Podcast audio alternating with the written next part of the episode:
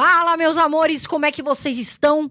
Mais um episódio Irmãos Dias Podcast. Hoje tem uma presença de uma pessoa que eu gosto muito, que me ajudou muito no começo. Eu ainda tenho muito que evoluir, mas me ajudou muito de coração.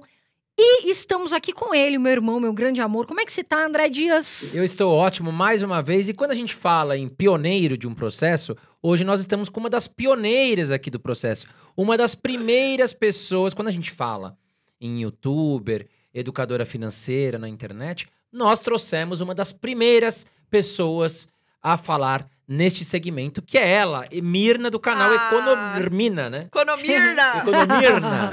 Prazer estar aqui com vocês, viu, André, Carol? Obrigada por ter aceitado o Espero que nosso seja um convite. bate-papo muito proveitoso para todo mundo. Não, a Mirna é um amor. Assim, ela, ela no começo, eu nunca esqueço, porque assim, as pessoas que me ajudaram no começo, eu faço questão de falar aqui. E a Mirna, eu falei com ela, ela me corrigiu uma vez que eu tinha falado uma, uma- algo errado. E depois ela foi lá e falou: Carol, faz meu curso, tudo. Então sempre foi uma pessoa que eu queria, era uma pessoa que eu queria muito aqui. Fala de uma forma descomplicada. Tem um canal. Seu canal hoje no YouTube tem mais de um milhão, né? De Tem, seguidores. É, tá batendo um milhão e trezentos. Graças a É Deus. muita gente. Aliás, já vai deixando seu comentário aqui, vai deixando suas perguntas aqui pra Mirna, que depois nós vamos voltar e vamos te responder. Pode ficar tranquilo que você vai ser respondido. Já vai deixando aqui suas dúvidas. Já dá o like, viu, gente? Já dá o seu likezinho no vídeo, né. André? E se inscreve. Tem muita gente que passa por aqui e esquece de se inscrever. Se inscreve no canal e ativa também todas as notificações. E bora, vamos começar a entrevista. Vamos tem muita pergunta aqui Tem que eu quero muita saber. coisa legal. Para os iniciantes também, muita coisa legal. Primeiro de tudo, eu queria saber, você é formada em engenharia, né? Sim, eu me formei em engenharia mecânica pela Federal do Espírito Santo e me formei em engenharia de petróleo pela Universidade de Vila Velha. Tenho duas faculdades. Petróleo é um assunto que tá na moda. É, E ainda porque a Mirna até fez uma propaganda também de- de- sobre isso. exatamente. Mas é, você já deve ter trabalhado com muito homem, tudo já tem, né, uma experiência, Trabalhei. tudo. E aí você decidiu fazer esse canal Economia. Já faz bastante tempo que você Sim, tá, né? é, e o canal foi criado em abril de 2016. Já faz um tempo. E como que você decidiu? Seis anos, né? Seis, Seis anos, gente, o tempo voa. Voa, né? Putz, eu tô vendo porque meu cabelo um desfiozinho branco, que eu, ai meu Deus. E aí você decidiu criar um, você decidiu sair e criar esse canal. Como que foi essa eh, isso? Como que você criou? Tá, vamos por partes então. Eu me formei, comecei a trabalhar embarcada, né? Na verdade, eu comecei trabalhando fora do país. Trabalhei na Malásia, Vietnã, depois passei um tempo em Abu Dhabi e voltei para o Brasil no auge do petróleo, trabalhando como engenheira de petróleo uma multinacional do ramo. E aí, quando eu cheguei no Brasil transferida, né?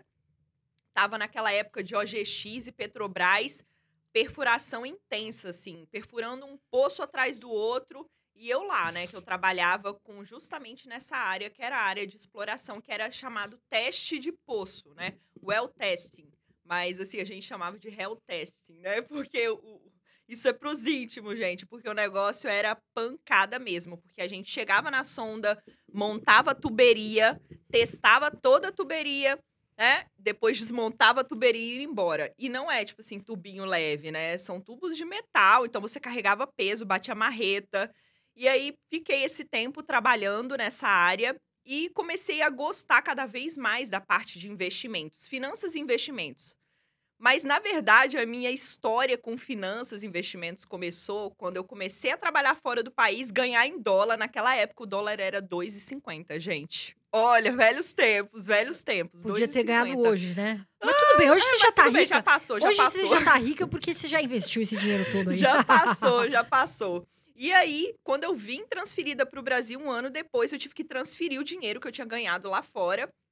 E a gerente do meu banco me ligou e falou assim: Mirna, vem aqui tomar um cafezinho comigo, aqui, um cafezinho comigo, porque né, a gente vai investir o seu dinheiro. E nessa hora que ela falou aquilo comigo, eu não tinha noção nenhuma de educação financeira, de investimentos. Eu não aprendi isso na engenharia, não aprendi isso em lugar nenhum. E aí, quando ela disse aquilo, eu falei: caramba, vou ficar rica, né? Vou lá ver o que, que ela tem pra falar pra mim. E todo o meu dinheiro tava na conta corrente, que eu tinha transferido de fora pra cá. Cheguei lá, ela me ofereceu diversos produtos, né? E eu não entendia nada, só balançava a cabeça, né? Ela jogava aquelas folhas assim em cima da mesa, aquelas tabelas de rentabilidade, eu ficava olhando aqueles números. Aí eu falei, tá bom, então, confiei nela, aceitei tudo, né? E saí de lá achando que eu tinha assinado o passaporte da riqueza, né? Eu falei, não, agora o negócio vai andar, né? agora vai andar. Só que aí eu comecei a chegar, cheguei em casa, comecei a pegar aquelas folhas, olhar aqueles números, e engenheiro gosta de número. E eu falei, caramba, que interessante isso, hein? Ninguém nasceu sabendo. Eu vou descobrir, né? Se ela sabe, por que, que eu não posso saber também? Exatamente. A gente sempre fala isso, né? Por que, que É. a gente aprendeu e você também vai aprender? né? É, exato, exato. Então eu falei, caramba, eu vou aprender sobre isso. E quanto mais eu estudava, mais eu gostava, né? E mais eu via que eu tinha feito péssimas escolhas pro meu dinheiro, né? Eu falei, caramba, o que que eu fui me meter nisso aqui, né? Então, assim, foi previdência privada, que eu não sabia quanto rendia. Eu fui lá e assinei. Eu fiz consórcio, né? Eu botei minha reserva de emergência toda em um fundo multimercado. Enfim, foi assim. Teve Título mais de co- capitalização. Não, isso ela não me ofereceu, Olha senão que eu teria sorte. aceitado. Que era moda, essa 2016 era moda. Era moda, era moda. Que Ainda milagre, é, hoje né? em dia, Ainda é. tá? Não, e tem é. gente que fala assim pra mim, ah, eu invisto em título de capitalização porque é uma um meio de ter disciplina pra guardar o dinheiro e ainda concorro a prêmio. Esse prêmio, eu nunca vi ninguém ganhar. É não, difícil, não, eu já é? conheci algumas pessoas. ganha, até ganha, Mas mas, é difícil. Só que né? o importante, cara, você não tem que Você depender tem que ter disciplina de um título. sempre pra ter, né, Exatamente. guardar o dinheiro, pra É, investir o dinheiro. Título de capitalização não é investimento, é só uma forma de guardar e concorrer. Mas você não tem que ter essa desculpa. Ah, eu não consigo, então vou, vou ali ficar depositando um título de capitalização. Não. Quando você estabelece os seus sonhos, os seus objetivos para o seu dinheiro, logo ele tem um destino e dinheiro sem destino é um recurso perdido. Então é importantíssimo. Quando você assume um destino, tem um objetivo claro para o seu dinheiro, você consegue poupar, investir todos os meses, porque são sonhos. Né, que é a motivação necessária para a gente abrir mão de consumir algo no presente para ter algo maior no futuro, uma Com viagem, certeza. trocar de carro, uma casa. Então a gente começa na mudança de comportamento, né? E aí o que, que a gente faz com esse dinheiro? Ao invés de colocar no título de capitalização, a gente investe, né? Exatamente. Eu até ia te perguntar uma coisa, e eu vejo suas viagens. A Mirna tá fazendo umas viagens que eu vou lá, acompanho tudo, eu falo pra ela. Me dá as dicas. O Brasil, a gente sabe que tem muita gente endividada, infelizmente. Uhum. Qual que você acha que é o principal Triste. motivo? Muito triste, a gente fica muito chateado de ver isso. Qual que você acha que é o principal motivo do brasileiro se endividar tanto? Então, a gente tem um histórico também de crédito, mas hoje em dia é complicado virar e falar, ah, é falta de educação financeira. Não, cara. A gente passou por uma pandemia, né? Muitas pessoas perderam trabalho, né? Foram fechados estabelecimentos, o nível de desemprego aumentou, né? Então, muitas famílias elas estão endividadas, não é porque elas ficam comprando supérfluos, porque supérfluo dá para cortar. Agora, como é que você vai cortar o que é essencial para você? O feijão, arroz, uma cesta básica. As famílias, elas acabaram se endividando mais. Agora, a gente tem um outro caso, daquelas pessoas que têm uma renda e não conseguem se organizar. Não conseguem, né, administrar aquele dinheiro. Então, a gente sempre fala o seguinte... Presta atenção, hein, gente? Vocês que estão escutando a gente, que eu sei que tem pessoas que cometem esse erro. A gente precisa ter um foco para o nosso dinheiro, que foi o que eu falei antes. Eu sei que é chato organizar, a não ser que seu perfil seja um perfil planejador, que tem gente que ama uma planilha de Excel. Ó, André Dias. Ah, total. é? Ele gosta, você gosta de Esse planilha de aí- Excel? Gosto. Eu não gosto. Gente, eu detesto. Eu corro de planilha de Excel. Tem gente que adora um aplicativo de controle financeiro, mas tem gente que não, sabe por quê? Porque acompanhar os gastos para muitas pessoas traz um sentimento ruim, porque a pessoa pensa assim: caramba, vou ter que cortar tudo, hein? Tem gente que acha que educação financeira é cortar gasto. Vou ter que cortar tudo, não vou poder tomar meu cafezinho na padaria que eu gosto, fazer minha viagem. Não, educação financeira não é isso. Educação financeira é liberdade. Então eu sempre digo o seguinte: o nosso foco, óbvio, tem que organizar a vida financeira. Tem, não tem como. Você vai ter que passar por esse processo.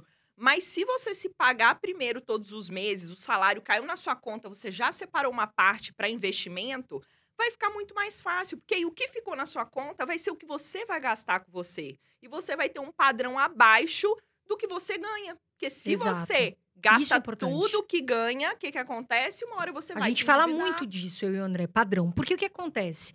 Você tem um padrão de vida. E de repente você. A gente conhece até uma pessoa que fala: ah, eu, eu vou subir é, de cargo na empresa, vou comprar um Audi. Hum. Nada contra quem compra carro, a pessoa Sim. escolhe o que ela quer. Só que quando você acabou de ser promovido ou promovida, você tem que ter muito cuidado. Porque você não sabe como vai ficar essa situação. E aí eu, eu e o André, a gente até comentou sobre isso.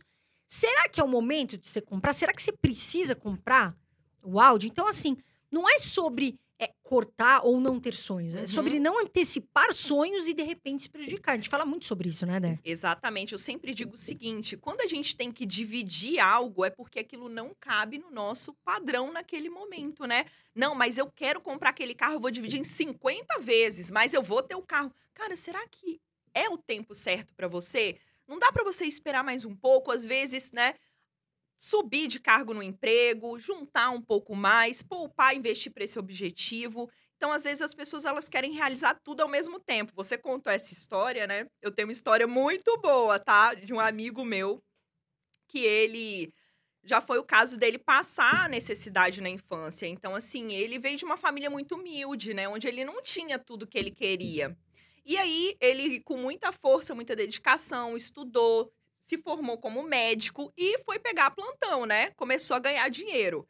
Deu um ano que ele estava ganhando dinheiro, ele comprou uma BMW, né? Depois, não bastou, ele comprou a segunda BMW, uma preta, outra branca. E aí ele comprou uma moto da BMW e uma Meu Deus. bicicleta da E BMW. ele é fã da BMW. Ele é fã da BMW, exatamente. E aí as coisas começaram a degringolar, se enrolar nas dívidas, né? Porque apesar de ganhar muito bem, ele não sabia administrar, ele queria um monte de coisa ao mesmo tempo. E aí comprou todos esses itens e falou: "Não, agora eu vou mudar para um apartamento maior" e foi e reformou o apartamento todo alugado, né? Alugado e gastou uma nota.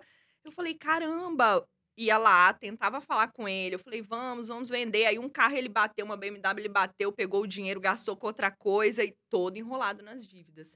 Então, assim, se a gente não muda comportamento, se a gente não muda como a gente cuida do nosso dinheiro, você às vezes vai pegar um outro plantão, no caso dele, ele já estava a semana inteira pegando plantão, não tinha mais como fazer renda. E ele gastava tudo. Então é mudança de comportamento. Se não mudar, você vai acabar tendo mais dinheiro e gastando tudo. É a mesma coisa de quem ganha, gente, na Mega Sena. A maioria das pessoas, elas, elas não têm inteligência financeira ainda para cuidar e ter esse dinheiro em mãos. Então o que, que elas fazem? Acabam Gastam com tudo. tudo. Por mais que seja muito dinheiro, É igual reality show, né? E aquele negócio, né, Exatamente. menina? Às vezes o cara quer ter tudo e ele não tem nem tempo pra aproveitar aquilo. Porque foi o que você falou. O cara é médico, ele começou a dar plantão, plantão, plantão, plantão. Ele não tinha tempo. Porque pra você ser rico, beleza. Você precisa ter o dinheiro, claro, Uhum. pra viver uma vida legal. Mas você precisa ter tempo pra também desfrutar dos prazeres da vida. E muita gente fica em- em- é, é, ali, né, encabeçada só em trabalhar, trabalhar, trabalhar, acaba não tendo tempo. Agora eu queria te fazer uma pergunta. Você citou a questão de parcelamento, né? Que tem pessoas Sim. que querem comprar um carro, vão parcelar em 50 vezes e esquecem dos juros. A pessoa pensa só o seguinte: cabe no meu bolso. Essa parcela cabe a no meu bolso. parcela, esquece dos Esquece- gastos fantasmas que a gente Exato. fala. Que vai ter que pagar IPVA, licenciamento, que vai ter que pagar o Gasolina. seguro, a gasolina. Esquece dos juros que estão embutidos na parcela, as taxas. Exatamente. E é isso que eu queria te perguntar.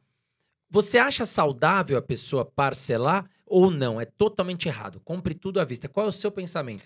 Cara, é, eu não vou falar compre tudo à vista, mas pense muito bem antes de fazer um financiamento, seja de uma casa, de um carro, porque como vai estar a sua vida amanhã? Vai que você perde o emprego. É um bem financiado. Se você não pagar, meu bem, uma hora você vai dar tchau para esse bem, entendeu? Porque ele não é seu. E então, acontece assim. muito, né, gente? Exatamente. Pense muito bem. Eu não tô falando que ah, nunca financie. Até porque eu fiz um consórcio, né, lá atrás. Então, assim, nunca financie, nunca faça nada disso. Não, eu não sou desse extremo, mas pense muito bem antes. Veja quantos por cento dessa parcela representa da sua renda. Veja se tem mais alguns gastos embutidos, como o caso do carro, né? Que você vai ter que pagar, porque tem gente que financia o carro e deixa ele dentro da garagem. Porque não tem condições de andar, não tem condições de pagar a gasolina. E Isso E acontece, muito. acontece muito. A Eu gente vê recebo muitas vezes o carro, muitas- aqueles carros importados. É, infelizmente, a pessoa não tem uma condição. E aí ela mora, de repente, é, numa casa mais simples, mas Uhum. ela tem aquele carrão. Agora, o que, que as pessoas me perguntam muito? E eu queria a sua dica, que eu sei que a sua dica vale ouro nisso. Pessoa tá endividada. Ela fala, Carol, mas como é que eu saio das dívidas? Você acha que tem um passo a passo que você pode Tem, falar para ajudar os brasileiros? Tem sim, ó. Eu sempre falo o seguinte: o primeiro passo é você enxergar onde você está metido. Porque tem gente que sorteia boleto, né?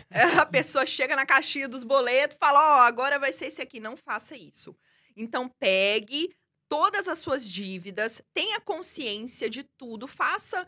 Faça uma planilhinha ali, ó, bonitinha, com o nome do credor, com o valor inicial da dívida, com o valor da dívida hoje, com o set da dívida, que é o custo efetivo total, ou seja, taxas de juros mais encargos, porque a partir daí você já vai começar a ver o tamanho né, da situação. Mas não se desespere, não se desespere, porque tem jeito para tudo nessa vida, né?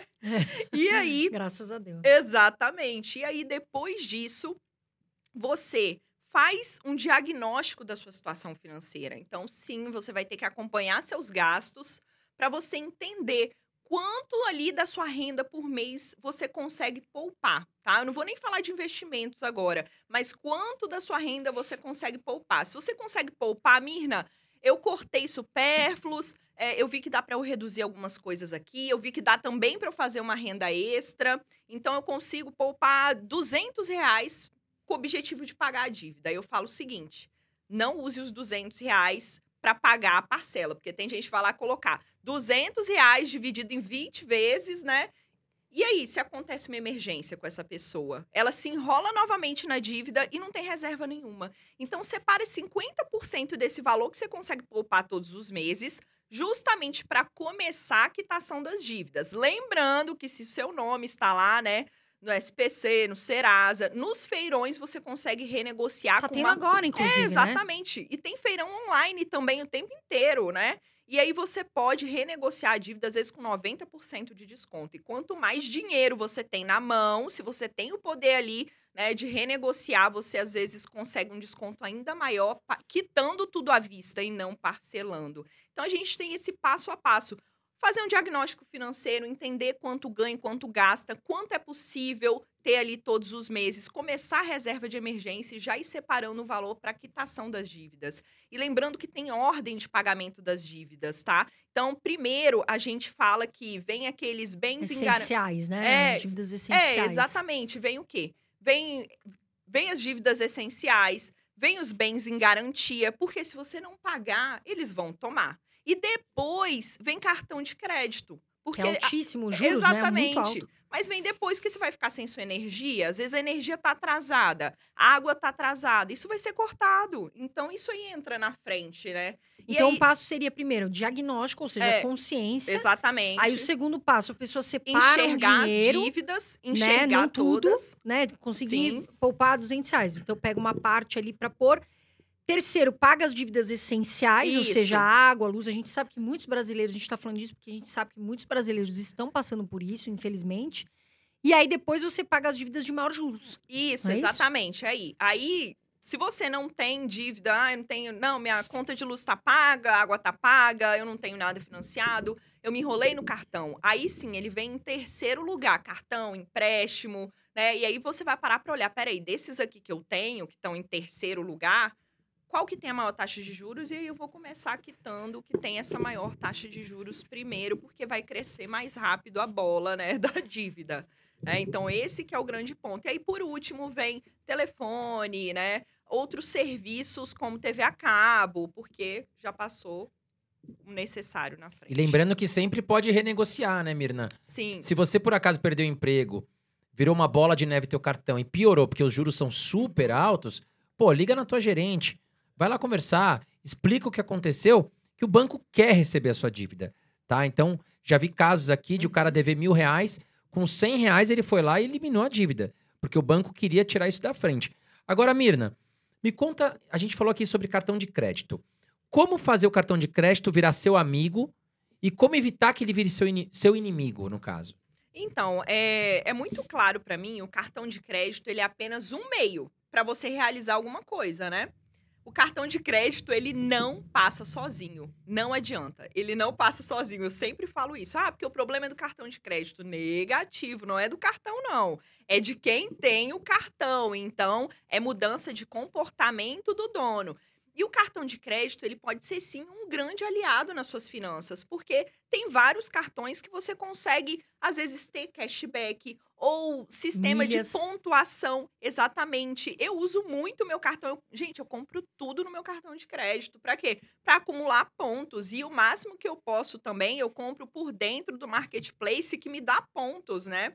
Então eu tô sempre lá dentro do marketplace olhando, peraí, deixa eu ter na farmácia, deixa eu ver se eu compro tudo por aqui e ganho os pontos, fora os pontos do meu cartão. Para quê? Para eu poder trocar passagens aéreas. Eu gosto muito, né, de viajar, então utilizo esses pontos para esse objetivo, mas você também pode usar esses pontos às vezes para trocar por algum produto, né, que na grande maioria não é o que vale mais a pena, ou até para vender esses pontos. Tem um mercado de venda Tem gente que de pega pontos. o produto e vende. Eu já vi isso. A pessoa Exato. pega, vamos supor, ah, um micro-ondas. Ela vai lá e ela, dela, ela vai lá e vende. É, É, mas até a Mirna falou, você pode até vender o ponto. vendeu Tem, tem ponto, empresas que compram os seus exatamente. pontos para depois revender é, para outra pessoa É. ou para vender em Por passagens aéreas. exemplo, né? é, a Livelo, ela você consegue vender lá dentro os seus pontos de Livelo, ou você espera uma bonificação, manda para uma companhia aérea, e tem também aqueles outros sites que você pode vender as suas milhas. Então, é outra forma até de você ganhar um dinheiro extra com seu cartão de crédito, né? Eu não, eu utilizo para viajar. Mas aí vai de cada perfil. Agora, se é uma pessoa que fala, Mirna, eu não consigo viver com cartão de crédito. Eu falaria o seguinte, então, beleza, corte o cartão por este tempo, né? Até você conseguir, de fato, se organizar, se controlar, para depois você voltar a ter seu cartão. E, lógico, não coloque o limite do seu cartão igual o limite do seu salário, né? Igual o valor do seu salário. Coloca aí 50% para depois você se enrolar, né? Eu passei uma situação ontem de um amigo meu que ele virou pra mim e falou assim: dá, ah, desse jeito, falou assim: dá uma olhadinha aqui pra mim, como é que tá o car- meu cartão quando vence e tal. E ele abriu o aplicativo. Daí ele falou: não, não, só não deixa eu ver o valor. Daí eu falei: como assim? Você não vê a fatura, né? O valor da conta? Não, não, não, não deixa eu ver, não deixa eu ver a fatura, que senão eu vou tomar um susto no, no aplicativo. Aí eu falei, bom, deixa eu ver o que, que você quer, né? Daí eu fui lá olhar e falou, ai, droga, eu vi o valor, meu Deus, quanto eu tô gastando muito esse mês o cartão tal. Mas assim, você tem que ter isso em mente. Quanto eu tô gastando? Não adianta fugir. Tem coisa que não adianta a gente fugir. Boleto, ele vai te buscar. Ele é que nem o leão da Receita Federal, ele vai te buscar. Então não adianta você fugir, não quero olhar o cartão, não quero saber quanto eu gastei. Você tem que olhar para você saber aonde você pode, de fato, mudar a tua vida. E muda. Um passo, uma diferença, um, um detalhe muda. Muda e muito, né, André? Muda. Agora, Mirna, me fala uma coisa. A questão poupança e conta corrente. Que o pessoal fala, ah, não investe na poupança, a gente teve uma mudança agora de Sim. regra, tudo. Você acha muito ruim a pessoa ter dinheiro na poupança, na conta corrente? Então, vamos lá, que eu não sou uma pessoa extremista, tá? O que que eu, o que que eu costumo dizer? Sim, existem investimentos mais rentáveis do que a caderneta de poupança, às vezes para você botar sua reserva de emergência. Tem pessoas que estão com dinheiro da aposentadoria para daqui 20 anos da poupança. Então, é o lugar ideal? Não, logicamente que não. A gente tem investimentos melhores para esses objetivos. Só que aí o que eu digo? Porque tem gente que fala assim: ah, eu juntei esse dinheiro aqui esse mês, 200 reais no exemplo. Ah, eu vou gastar, porque na poupança não rende nada mesmo. A pessoa fala assim, sério, ela Eu se, já ouvi, dá, eu já ouvi. ela se dá essa desculpa. Tipo, vou no botecão porque não rende, então eu vou beber tudo. Cara, se o seu problema é não saber investir, deixa esse raio desse dinheiro na poupança mesmo, que é melhor do que você não deixar em lugar nenhum, entendeu? Exato. Então eu faço isso, né? Eu sempre falo, se é isso que tá te impedindo de juntar dinheiro, caramba, vamos deixar esse dinheiro na poupança, né? É, o pior é o amigo, né? Às vezes a pessoa fala assim, ah, eu não, eu não vi, eu vou, eu vou gastar porque não rende. Aí ele fala, ah, vamos aí também, você aí, o coitado do amigo, já se desilude, vai junto na onda também. E aí, isso. esse é o grande ponto, é igual a previdência privada, sabe? Então, tem gente que fala, ah, a previdência privada é ruim, é ruim, é ruim. E aí, uma pessoa que às vezes juntou o dinheiro dela lá na previdência privada, ela fala, ah, a previdência privada é ruim, saca o dinheiro todo, não sabe nem o que, que tá fazendo, ainda perde um monte, um monte, né, no imposto de renda. E aí, a pessoa fica sem nada. Aí ela fica vendo avisos que ela não sabe outro lugar para colocar. Então, que não seja esse o passo que te prenda de juntar dinheiro. Beleza, juntou na poupança? Agora sim a gente vai conversar e vamos escolher aplicações mais rentáveis. Um passo de cada vez, tá? Se você é aquela pessoa que ainda não juntou, cara, junta, coloca aí na poupança, deixa lá e a gente vai trabalhar isso ao longo do período, porque é um processo, né, a vida do investidor. Agora, Mirna, qual o melhor investimento, né? Depende. Pra quê? Pra reserva de emergência? É, pode falar, gente, vocês nem me perguntaram. Não, eu ia, tipo, eu ia era, eu achei que o André ia perguntar era a minha isso. próxima pergunta. Parece que eu leio Qual o investimento que você acha legal hoje para reserva de emergência? Sim. Porque antigamente é, é, as pessoas iam muito na poupança. Mas hoje nós temos outras opções. Temos. Quais seriam as opções que a Mirna gosta? Então, quando a gente fala de reserva de emergência, é um valor, só para colocar todo mundo na mesma página, é um valor que a gente tem que ter né, ali guardado para possíveis imprevistos. Eu nem gosto muito de falar reserva de emergência, porque né, o nome não é um nome muito agradável. Então, sei lá, chame de colchão financeiro, reserva da paz, do que você quiser, né? É porque a gente acaba atraindo, né, aquilo que a gente fala. Então, esse valor é para possíveis imprevistos. Então, é um valor que você tem que juntar para. Ah, o carro quebrou e eu preciso do carro para trabalhar. O cano da casa estourou, eu preciso dar um jeito nisso. Ou perdi o emprego e agora? É para te manter com paz nesse período até você se reestabelecer, né? Não é para ir lá comprar sapato. Né? Exato. Né? Vamos deixar isso bem claro, porque tem gente que junta o dinheiro na poupança que seja e fala, ai, a- juntei minha reserva, vai no shopping, gostou de alguma coisa, acabou com a reserva. Não, não é esse o objetivo da reserva de emergência. Ou passa na frente da CVC, vê aquela 12 vezes pra Porto Seguro. Ah, vou usar aquele dinheirinho, depois eu, eu recomponho. Mas mas eu Não é? escuto isso, tá? É, eu também. Eu tava contando É. pro André que eu tava em Fortaleza. Não, quando foi Maceió? A gente foi passar um, um ano novo em Maceió, eu e o André, né? E aí eu fui no mar, tudo. E eu tava lá, eu conversei com um rapaz, tudo. E a gente foi, a gente tava se encontrou na água. Daí o papo vai, papo vem. Eu falei, ah, legal que você tá aqui. Como é que você veio? Dele, ah, eu vim por empréstimo. Eu, como assim? Ah, eu fiz um empréstimo, vou viajar, vou tá, tá, depois eu vejo como eu faço. Não. Tem algo, eu contei pra você, lembra? Eu falei, tem alguma coisa errada? Porque como assim? A pessoa vai lá e, e assim, não, e, e depois eu fiquei pensando como que a pessoa dorme. Porque eu, por exemplo, porque é ruim ter dívida, não é, mina? A gente Não, fica assim é. com a, a paz Tem gente que dorme Mas muito você vê, a bem. Mirna ouviu. é você já ouviu, incrível, né? Falar sobre. Pô, passou na CVC Sim. ali, o cara tinha reserva de Sim, emergência. já ouvi. Não, e eu recebo essas mensagens. Ah, eu vou aproveitar minha reserva, eu vou fazer uma viagem no final do ano com a minha família. Eu falei, olha, reserva de emergência não é pro seu objetivo, né? A Ah, mas é que eu tô com estresse, é uma emergência, eu preciso viajar. Ah, né? é, É, cuidado. cada um né? com seu estresse, né? Mas em relação aos melhores investimentos para esse objetivo da reserva, a gente tem o Tesouro Selic, que é um dos títulos do Tesouro Direto. E como é um dos títulos menos voláteis do Tesouro, ele é mais indicado para reserva, né? E ele tem a liquidez D mais zero agora. Então, e a gente sabe que tem a segurança do Tesouro Nacional, né? Mas eu sempre falo o seguinte: preste atenção antes, não age deságio do título, acompanhe o desenrolar da dívida pública, porque não é só você largar o seu dinheiro lá sem saber o que está acontecendo no mundo, né? E no Brasil, principalmente, tem que acompanhar. Uma outra alternativa também são os CDBs de liquidez diária, que você empresta o seu dinheiro para uma instituição financeira e vai receber juros por isso, né? Agora, eu sempre falo o seguinte: cuidado com o CDB que você vai colocar o dinheiro, né? Por favor, aceite um pelo menos 100% do CDI, né? Não aceite menos do que isso, porque tem bancão que te oferecem um CDB de 70% do CDI, né? E não, existem boas instituições oferecendo em mais de 100% e pesquise a saúde também dessa instituição, né? Por mais que tenha fundo garantidor de créditos, né? Ninguém quer ver a instituição quebrar que você botou sua reserva e esperar para receber do FGC. Agora, Mas se eu não me Mirna, engano. Só uma dúvida. É, agora, Mirna, você acha que vale a pena o cara ficar ali pesquisando? Pô, é, instituição A tá me dando 100% do CDI, instituição B tá me dando 104, 107. Vale a pena fazer esse comparativo? Ou às vezes você fala, não, é uma reserva de emergência, nesse momento a rentabilidade pagando pelo menos 100% do CDI, beleza, tá tranquilo, você vai girar esse dinheiro? Isso depende muito da- do investidor, sabe? Hoje em dia, é, eu prezo pelo, pelo menos, menos tempo que eu tenho que me dedicar ao assunto. Então, eu já deixo tudo na mesma instituição. Fala, beleza, tá me pagando 103 para minha reserva? Tá ok. Outra vai me pagar 105, mas no final das contas, no final né, desse período, vai valer uma paçoca. Então, o que, que valeu mais a pena, né? E qual é a saúde financeira da instituição? Às vezes tem uma oferecendo 120. Peraí, mas como é que tá a saúde financeira da instituição? Será que vale a pena eu correr o risco?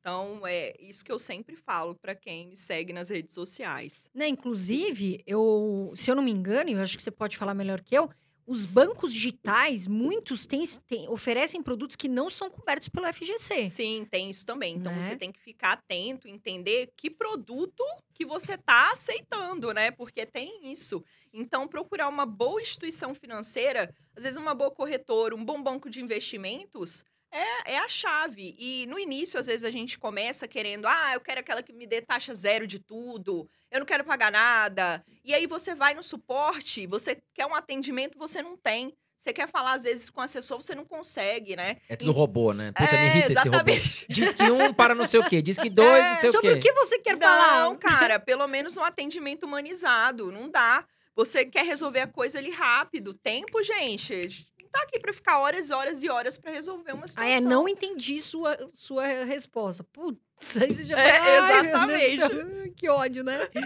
Mas, é, como que a pessoa, por exemplo, ela. O que, que muita gente me pergunta, mas, Carol, como é que eu sei qual é o CDB de liquidez diária? Ela abriu na corretora, sempre vai estar lá, liquidez diária? Como que ela sabe? Então, é, tá escrito liquidez diária, tá? É, é sempre assim. Às vezes, é, na instituição que eu trabalho, que eu trabalho não, né? Que eu tenho a parceria, tá lá bem azul, liquidez diária. Tá escrito lá pro pessoal não ter dúvidas mesmo. Então, assim, quando você entrar na corretora que você tem conta, vá lá nos investimentos de renda fixa, CDB, né? Geralmente aparece lá CDB e filtra, porque esses CDBs de liquidez diária geralmente são os que possuem a menor aplicação mínima, justamente para que o pequeno investidor consiga colocar o dinheiro dele lá, Sim. formar reserva.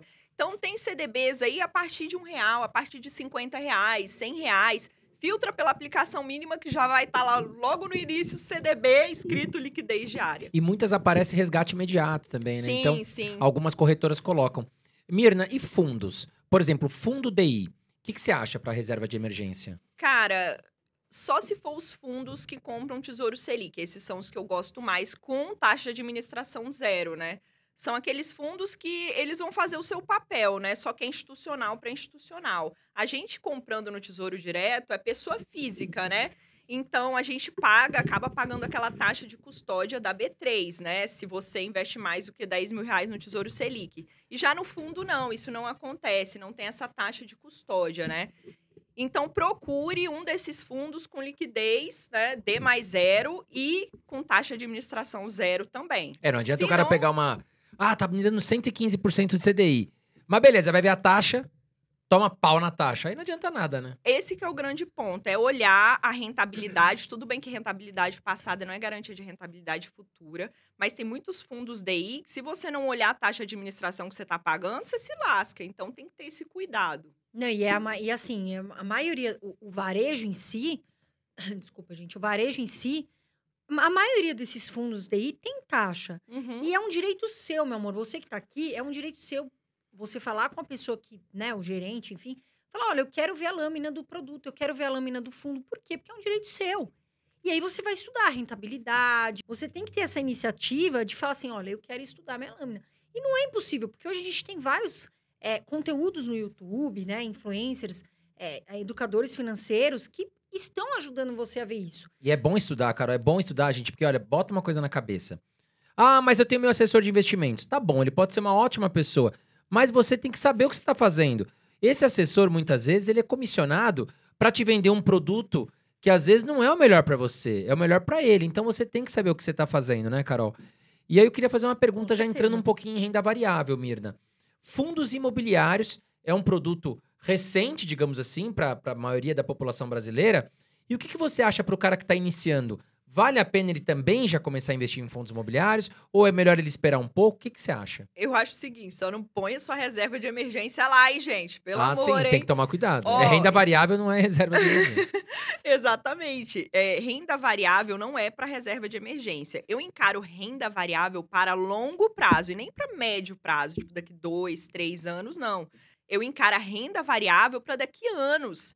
Então, se você é um investidor iniciante, busque pelo menos o mínimo de conhecimento antes de você chegar lá e sair comprando fundos imobiliários ou ações botando na sua carteira sem saber o que você está fazendo, sem estratégia alguma, sabe por quê? A pessoa vai lá e fala: Ai, fulano falou desses FIIs aqui, fui lá e comprei. Aí, né, a cota desaba no mercado, aí o que, que a pessoa vem? Agora eu vendi tudo. Ela não sabe nem o que, que ela tá fazendo. Aí ela sai pulando de galho em galho, galho em galho e volta a estaca zero. Aí ela tem a sensação que ela nunca chega a lugar algum. Claro, Ou que, ai, não vou investir porque me frustrei. é, perdi certo. dinheiro, perdi dinheiro. Caramba, né? Enquanto uns choram, outros vendem lenço. Que você seja a pessoa que tá vendendo lenço para quem tá chorando, mas você tem que saber o que você tá fazendo, você tem que estar tá buscando conhecimento. Então, assim, os fundos imobiliários, eu vou falar de mim. Quando que eu botei os FIIs na minha carteira? Depois que eu já tinha reserva de emergência formada, depois que eu já tinha meus investimentos de curto e médio prazo na renda fixa, eu tenho um perfil moderado, né? Então, eu tô ali, uns 54% a 55% da minha carteira tá em renda fixa. E tá tudo bem, cara. Eu não sou doidona dos investimentos, malucona, que põe 100% em renda variável, não. Nem eu ensino isso para os meus seguidores. Então, depois que eu tive os investimentos de curto a médio prazo na renda fixa, eu falei, caramba, agora é a hora de começar na renda variável. Eu comecei justamente pelos fundos imobiliários. Ah, é legal. Agora, você, como que uma pessoa pode montar? Essa é uma pergunta que eu recebo muito. Como é que eu faço para montar minha aposentadoria? O que, que você acha, Mina? Quais Sim. são os conselhos? Primeiro, a gente tem que entender o seguinte, tá? Tudo parte do princípio que cada um tem um perfil de investidor, né? O meu perfil é moderado. Qual é o seu perfil de quem quer montar essa aposentadoria? Porque sabe o que, que acontece, Carol? O que, que eu vejo? É, muitas pessoas, os jovens, né? Hoje em dia a gente tem muito acesso ao conhecimento. E aí fala: caramba, a minha mãe tá com o dinheiro dela lá na poupança. E aí, ah, não, eu vou fazer ela investir, eu vou botar o dinheiro dela todo na renda variável. Vai matar ser humano do coração, gente. Você mata seu pai, sua mãe. Ainda mais que eles, é. às vezes, não têm tanto conhecimento, né? Já estão é, mais. Exatamente. Idosos. Igual meus pais. Meu pai fala: investe meu dinheiro aí na renda variável. Eu falei, eu chamo meu pai de pança, né, carinhosamente, que ele é gordinho. eu falei, ô pança, você vai aguentar a variação do mercado? Você vai olhar? Aí ele nada, eu falei, então deixa seu dinheiro aí onde tá, meu filho. Não, não vamos, não vamos mexer com isso, não. Vai ser mais dor de cabeça e preocupação para você. Porque essa que é a verdade, né? Então, assim, a gente sempre parte do pressuposto que precisa conhecer e respeitar o seu perfil de investidor. Precisa, né, conhecer também o objetivo que você tem para o dinheiro. Ah, é uma aposentadoria? Daqui quantos anos? Tem gente que vai se aposentar ano que vem.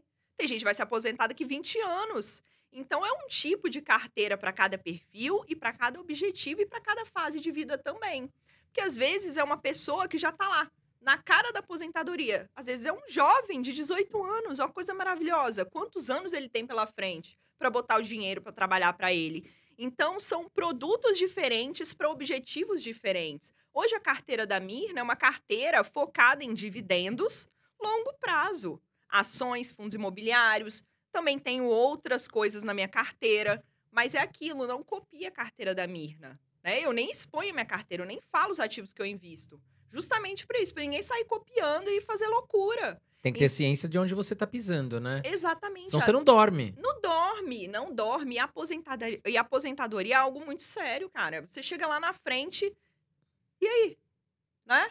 Meu Deus, eu perdi dinheiro. Meu Deus, cadê todo tem gente que faz as loucuras, Você sabe, né? Mirna, que uh, durante a pandemia, uma das pessoas, uma das profissões que eu tive mais dó foi os assessores de investimento. Porque assim, a gente saiu de 2018, 2019, a promessa de que o Brasil seria, né, ah, né, uma máquina, mercado né? em alta, né? Mercado em alta. E aí os assessores de investimento, vamos pra bolsa, vamos pra bolsa. Então você pegava aquela pessoa que sempre teve na renda fixa, quietinha ali, uhum. e realmente a Selic começou a cair, a bolsa 2019, 2020, se não tivesse tido a pandemia, provavelmente a gente teria surfado aí bons anos. Só que veio a pandemia, a bolsa de valores apanhou pra caramba. Imagina aquele assessor de investimento que colocou a pessoa num fundo de ações, aquilo despencou, a pessoa ligava pro assessor. Ligava. Eu tô te falando porque eu conheço uhum. um assessor que falou: Meu, eu quase entrei em depressão. Meu telefone não parava de tocar claro. com pessoas me xingando. Onde você colocou meu dinheiro? Por quê? Confiou, claro, a profissão dele faz parte de trazer a questão da confiança. Só que antes de você aceitar um produto, é o que a gente já falou aqui.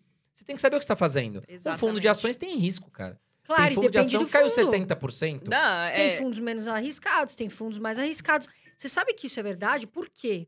É, Eu tenho um assessor que me orienta em algumas coisas, Sim. mas o meu maior assessor é o André. Eu adoro mandar meme pro meu assessor. Toda vez que ele manda alguma coisa pra mim, eu mando um meme pra ele. Pensativo, assim, Eu mando um cachorro. Eu mando um cachorro pra ele. É, é ótimo. É, eu, é que assim, eu e meu irmão, a gente já. Eu tenho um perfil mais arrojado. Por exemplo, eu tenho 80, 75%, 80% em renda variável. O André, acho que já tem mais investimento exterior. Então, a gente conversa muito. Mas, quando passou essa crise o Renatão, que você conhece, ele nem me ligava. Era só mensagem de texto, sabe? Olha, tá tudo bem, qualquer coisa me liga e tal. Quando a carteira melhorou, ele me ligou na hora. Oi, Carol. minha- Nossa, agora a carteira tá melhorando. Ganhei uma Land Rover aqui pra você esse ano. Mas quando tava ruim, era só mensagem de texto, Renatão. É, É, o cara mas- tava apanhando pra caramba, pô. Tem gente que tava ali 30 Imagina. anos na renda fixa.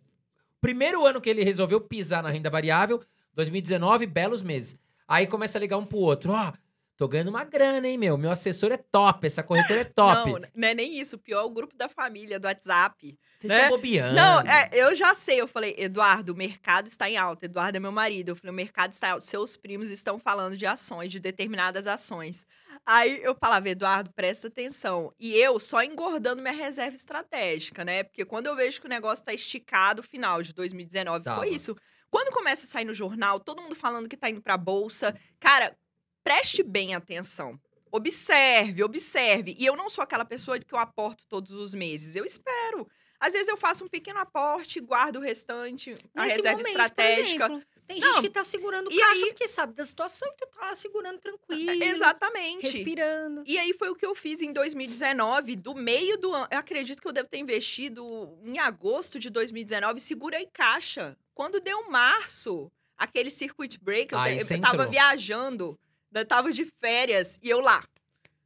Caramba, já é o segundo do dia! E o negócio ia caindo, eu aportando, caindo, eu aportando. Eu acabei com tudo que eu tinha da minha reserva estratégica. Eu falei, agora é a hora. Agora é a hora para acabar com tudo, porque vai saber quando nós teremos uma outra, né? Oportunidade. Exatamente. né? É.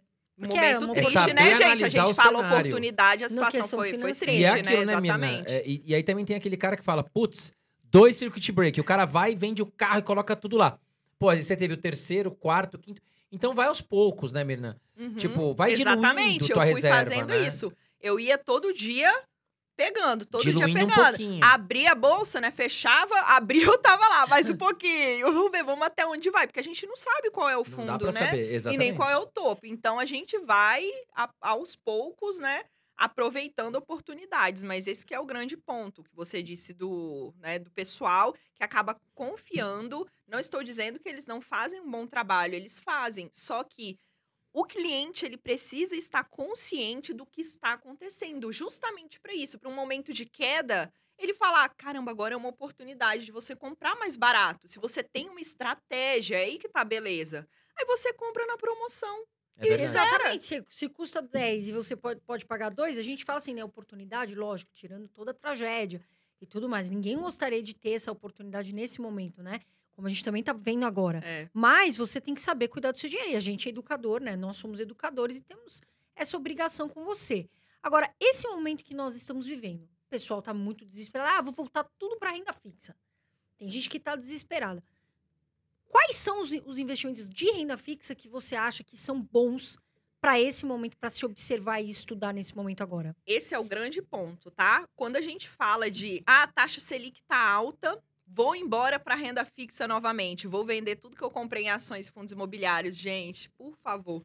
Esse que é a, a grande beleza de você ter uma estratégia. A minha estratégia a longo prazo são dividendos, ações e fundos imobiliários. Para que que eu vou vender né, um fundo que tá beleza, tá me pagando os dividendos que eu gosto, uma ação tá me pagando, a empresa tá bem das pernas. Para que, que eu vou vender para ir para renda fixa? Para daqui a pouco a taxa Selic cair e aí eu vou lá para renda variável de novo. Gente, presta atenção. Então a gente tem que ter esse cuidado, né? Então agora não é, não é vender tudo e para um lado, vender tudo e para o outro, senão você vai ficar fazendo isso a vida inteira, né? Porque são ciclos, tudo que sobe desce, gente. A gente é ciclo, né? Nem sempre vai estar em Exato. cima, nem sempre vai estar embaixo. Então, falando da minha carteira hoje, eu aproveito algumas oportunidades, principalmente no mercado de fundos imobiliários agora, porque pensando no médio e longo prazo, tem FIIs bem descontados, porque a taxa de juros está alta. E como a minha carteira é 50-50, beleza, vencer um título lá da renda fixa, eu reaplico na renda fixa. É assim que eu faço. Mas para quem está começando agora, ainda está montando os investimentos de curto a médio prazo, que o ideal é ser na renda fixa, tem excelentes oportunidades, né? A gente tem aí o Tesouro Selic pagando uma taxa bem melhor do que antes, né? Ah, desculpa, gente. É, o Tesouro IPCA pagando uma taxa bem maior do que antes. Estava, tipo, um Tesouro IPCA 2035 estava 3, vírgula alguma coisa, né? Há um Muito baixo. tempo atrás, exatamente. Hoje está mais de 5,5. Então, é, é uma, é uma alternativa para quem quer proteção contra a inflação, Mas não aí você acha é que é pra, a co- pra quem quer única. investir pra quanto tempo, por exemplo? Ah, não, mas aí Longo, né? tem. Exatamente. Por favor, só invista no Tesouro IPCA se você sabe o que está fazendo e, le- e possa levar até o vencimento. Porque, como é um título mais volátil, se você precisar resgatar, enfiar sua reserva de emergência lá e precisar resgatar antes do vencimento, pode acontecer de perder dinheiro, né? Tem isso, então tem que saber o que está fazendo. Tem também os prefixados, que é um momento de ficar atento, porque a gente não sabe de fato, né? É sempre uma surpresa, né? Atrás da outra. Quando a gente achou que as coisas iam melhorar, veio essa guerra, né? Infelizmente. E aí a inflação acaba aumentando, os números ficando todos doidos e o, e o relatório Focus, né? Já não sabe mais o que mostra, só vai piorando a situação ali Selic sobe, é, Selic dos, vai pra onde? Dos Selic... indicadores, exatamente. Então, assim, o prefixado a gente tem que ter esse cuidado, porque é um excelente título para pegar ele no momento que você enxergou que futuramente, logo ali, né? Futuramente é logo ali, gente, porque a gente não consegue entender nem o próximo ano. A taxa tá com previsão de diminuir, né? Então tem esse título que é uma boa alternativa. Tem o próprio Tesouro Selic, né? Mas é um título indexado, então vai seguir aí a taxa de juros. Enfim, tem tem bo, bons Tem CDBs, CDBs, né? LCIs, LCAs. 20% da minha carteira é renda fixa, né, Uhum. Mirna? Aí que eu faço? 10% desses 20%. Não, desculpa. 20% do meu patrimônio total tá em renda fixa. 50% desses 20%, 10% do patrimônio total, eu coloco vinculado à inflação. Então, em IPCA. Sim. E os outros 50% eu coloco em CDB pré-fixado buscando taxas maiores. Porque daí o que, que eu faço? A inflação é impossível de a gente saber o caminho dela. Sim. né? A gente falou em 10% em 2021. Esse ano a gente estava falando em 5, já está em 7 e a gente não sabe para onde vai. Porque teve a questão da guerra que piorou a situação. É sempre uma É surpresa, sempre né? uma surpresa. Quando não é daqui do Brasil, porque aqui também é uma caixinha de surpresa, é de fora, não, gente. o chinês espirrou, pega aqui. Uhum, Aconteceu alguma exatamente. coisa na Espanha, pega aqui. Aconteceu alguma coisa no Japão, pega aqui. Então o brasileiro, ele capta todos os problemas do mundo. E tudo afeta a gente. Aí o que eu faço? Eu distribuo. Por quê? Se a inflação subir muito, eu tô protegido pelo IPCA. Se a inflação recuar, eu tô ganhando no meu CDB pré. Ou seja, vamos supor aqui para ficar claro para a pessoa. Eu posso contratar um IPCA 5, é, é, é, é, um IPCA mais 5. Então eu vou ter o IPCA. Se o IPCA deu 3 no ano, eu ganhei 3 mais 5, 8. Tá certo? Só que se o IPCA foi igual ao ano passado, 10, então foi 10 mais 5, são 15. Só que, gente, entenda uma coisa: quando a gente fala IPCA mais 5, esquece o IPCA, porque o IPCA só tá te protegendo da inflação, tá? Não pensa que você está ganhando 15. Você ganhou a taxa real, ou seja, 5. Um CDB, eu peguei um CDB de 12, tá certo? Para 3 anos. Só que eu tenho que descontar a inflação. Se a inflação foi 3, então é 12 menos 3, 9. Tá? Não vou fazer igual a Dilma aqui, pelo amor de É, Deus. exatamente, não. Não, eu já tô perdida na sua conta já, mas Eu vou fazer igual a Dilma. O editor coloca na tela. Se a inflação foi 3 e eu, ganhei, e eu, eu peguei um CDB de 12, eu ganhei 9. Agora, corre o risco de eu pegar um CDB 12 e a inflação ser 10. E aí eu ganhei apenas 2. Então, você entendeu? Eu ganho no IPCA, me protejo no IPCA e posso ganhar no, no CDB pré também. Então eu distribuo. Mas a beleza, André, é montar uma carteira diversificada, gente. É aí que tá a chave. A beleza é ganhar dinheiro também. Nossa, É, ó, faz exatamente. medir, ó. É, ó, O isso pessoal aqui... fala, é a raiz de todo mal. Não. Não, Não. gente, porque é muito bom ganhar um dinheirinho. Com, É. com equilíbrio, Não, tal, não, mas exatamente. né? Mas o negócio é diversificar várias é estratégias, diversificar, né, Mirna? Exatamente, é ter uma carteira que tenha títulos que te protejam contra a inflação, títulos pré-fixados para você pegar uma taxa mais alta, aproveitando esse momento. Agora, teve gente que entrou num, num pré-fixado lá atrás, quando a taxa Selic estava em 2% ao ano. Imagina que taxa que essa pessoa Nossa, pegou. aí- Agora ela tá lá, né? Triste. Mas tem que saber o, o momento certo de entrar. E quanto mais tempo você tem de mercado, menos medo você tem, né? E você já sabe que as coisas, elas, elas voltam, né? Então você fala, ai meu Deus, perdi oportunidade na minha vida. Não. Né? Lá, eu lembro em 2016, quando a taxa básica de juros também estava alta, né? A gente estava com uma inflação muito alta aqui no Brasil. E o pessoal falando, ah, beleza, né? A a bolsa vai subir, a bolsa vai subir, e a bolsa nos, nos outros anos realmente subiu, né?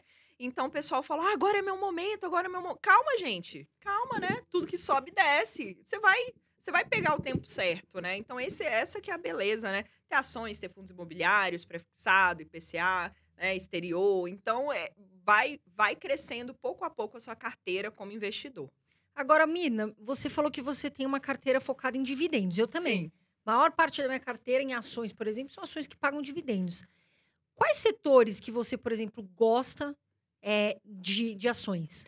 Então, eu não tenho uma carteira enorme. Tem gente que tem, tipo, 30 ativos na carteira. Como eu tenho FIIs e tenho ações, eu tenho poucas ações e poucos fundos imobiliários.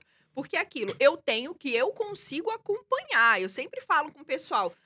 Ah, Mirna, 5 é bom? O pessoal pergunta, ter 5 FIIs na carteira é bom? Você consegue acompanhar os 5? Ter cinco ações é bom? Você consegue acompanhar cinco? Então, os setores que eu mais gosto é de energia elétrica, são as transmissoras, eu tenho na carteira, e bancos, são os dois que eu mais gosto. Eu tenho também seguros, são esses aí. Eu falei, cara, não preciso de mais nada, né? Setores diversifico pere- entre setor eles, perene. é, setores perenes, diversifico entre eles e o dividendo tá caindo ali na minha conta e tá tudo maravilhoso. E a gente reinveste. Se eu acho que tá caro, eu espero mais um pouco. Agora, quando você fala banco, bancão ou banco digital, ou os dois? Ah, eu tenho bancões na carteira. Que pagam dividendos, estão mais Sim, estabilizados. sim, Porque banco digital é exatamente. mais para crescimento, foge da tua É, estratégia. foge né? da minha estratégia. Eu sou empresas ali que já estão consolidadas. Eu não tenho nenhuma empresa small cap na carteira. Zero, zero, zero, zero. Ah, por que, Mirna, você não tem? Cara, primeiro, porque eu já tô com o suficiente para eu tomar conta. Né? Eu não vou botar mais coisa. E meu objetivo é dividendos e elas estão me pagando o que eu quero. Paz e amor, gente. É longo prazo, é esperar.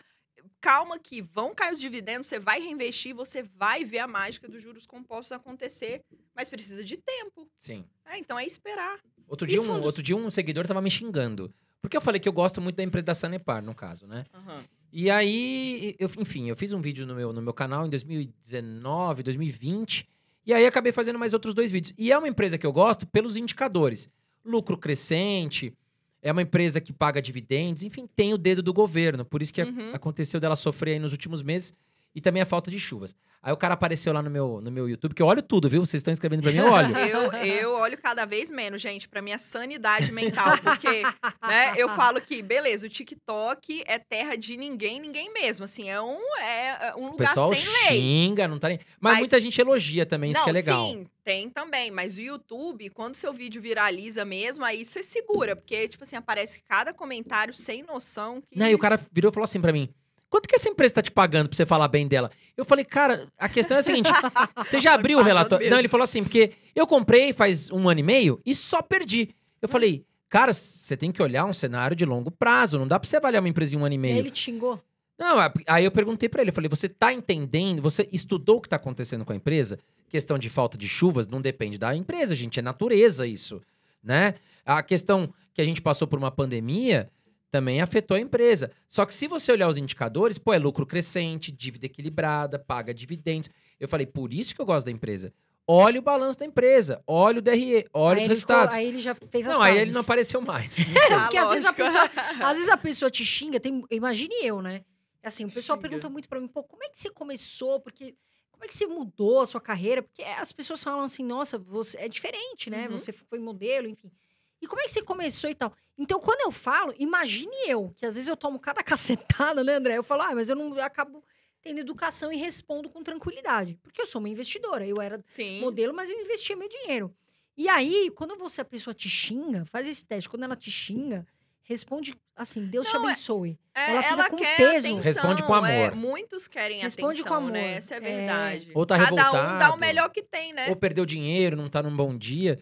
Mas é isso. E, Mirna, falando sobre fundos imobiliários, eu fiquei com uma dúvida que você investe. Você divide sua carteira em tijolo, papel? você Sim, faz um, um divido, equilíbrio? Divido. Né? É, quando eu comecei, eu comecei com fundos de fundos, né? Por quê? Com o objetivo de diversificação em um único fundo imobiliário, né? Foi essa a minha estratégia de início. Mas depois eu comecei a colocar outros FIIs na carteira. Então eu falei, caramba, eu não vou ter um fundo de fundos, eu mesmo vou fazer o meu, meu próprio fundo, né? Então, sim, eu tenho shopping center, eu tenho hotéis, eu tenho galpões logísticos, escritórios, fundos de papel, né? Que agora está entregando uma rentabilidade, né? Não todos, né, gente? Mas alguns estão entregando boas rentabilidades, porque são a maioria ali as dívidas indexadas à inflação, né? IPCA, IGPM. Então, es- estão entregando bons resultados, né, neste momento. Mas como oportunidade, nesses últimos meses, eu tenho investido em alguns fundos de tijolo, porque estão bem descontados, Estão né? descontados. E os papéis estão com preço justo ou um pouco caro, porque foram muito procurados, né, Mirna? Estão pagando super Ainda bem. continuam, né? Ainda Exato. continuam É, sendo e muito galpão, por procurados. exemplo, tem muito fundo de galpão, é algo que eu- vai ficar, porque as pessoas, as empresas usam para estoque, né? Sim. Principalmente se forem bem localizados. Vai ter empresa que vai querer para Estão descontados, pra porque não voltou ainda o preço, né, Carol? Os fundos de papel, o que acontece? Eles estão pagando dividendos altos. Uhum. Então as pessoas começaram a querer comprar muito fundo de imobiliário de papel. Né? Eu sempre conto uma história aqui. O meu amigo me ligou um dia e falou: tô montando uma carteira de fundos imobiliários. Cara, ó, eu, tô, eu separei esses aqui. Todos eram de papel. Por quê? Ele se apegou no quê? No dividendo alto. Aham. 15% ao Tudo- ano, tudo 18% papel. ao ano. Diversificação Tudo papel. zero, né? Eu falei, cara, coloca tijolo também, porque são imóveis, eles vão te proteger da inflação e estão baratos. Você tem uma chance de ganhar com, com a cota. com a né, valorização da cota, né? E também você consegue ganhar futuramente, às vezes com reajuste do aluguel, porque uma hora vai ser repassada, né, essa inflação IGPM também. e tal. É, aumento, né, diminuição de vacância. Então tem tudo isso, né? Eu gosto muito de fundos imobiliários. Gosto, assim, tem gente que defende ali ações, né? É, com unhas e dentes e não gosta de FIIs, mas eu gosto dos dois. Tem espaço para os dois na É carteira. uma carteira né? diversificada, foi o que você Exatamente. falou. Porque é melhor do que eu ter meu próprio imóvel. Cara, eu tenho uma casa que me dá muita dor de cabeça. Lembra Você, do tem, você consórcio mora de que eu casa falei? própria? Sim. Não, eu tenho um apartamento que é meu mesmo. E eu Ah, eu tenho acho essa eu casa do você consórcio. Ah, eu tô tá. tentando vender ela tem uns quatro anos, gente. A propósito, se alguém quiser uma casa lá em Vitória, fica em Manguinhos, tá na Serra Espírito Santo, estou vendendo, entre em contato. Mas assim, eu fiz o consórcio dessa casa e, é- e é dor de cabeça, porque o inquilino sai, aí fica pagando condomínio, aí tem que fazer as manutenções, aí vai ver contrato, e, e locatário, e imobiliária, e não E sei o quê. IPTU. e dá- e- Eu tô morando em Balneário Camboriú, você falou um negócio importante, manutenção. Esses dias toca lá o meu interfone, é o zelador, o Carlos. Que, aliás, é um super gente bom. Um abraço pra você, Carlos. E ele me ligou e falou, ô, Sandré, o rapaz aqui do 12º andar, que eu moro no 13º, falou que tá tendo um vazamento lá no apartamento dele e o senhor vai ter que arrumar. Eu falei, olha... Aí eu liguei pro rapaz, né, com educação. Falei, oi, tudo bem? Olha, eu sou inquilino, né? Eu não sou proprietário do imóvel. Eu vou fazer o seguinte, aqui está o telefone da proprietária do imóvel. Se você puder ligar para ela e alinhe com ela para ela fazer o conserto. Então é isso, né, Mirna? Às vezes é a questão, né? É- é, você tem que entender o que é bom para você. Exato. Tem gente que, principalmente os mais velhos, né, que viveram essa fase de alta de inflação aqui no Brasil, eles têm muita terra, eles têm muitos imóveis, então eles estão apegados naquilo, né? É, é da anti- a antiga, né? antiga. Eles Antiga, pensam sim. assim. Não, mas tá tudo bem se você também quiser diversificar em imóveis físicos, mas qual é o seu conhecimento sobre o assunto?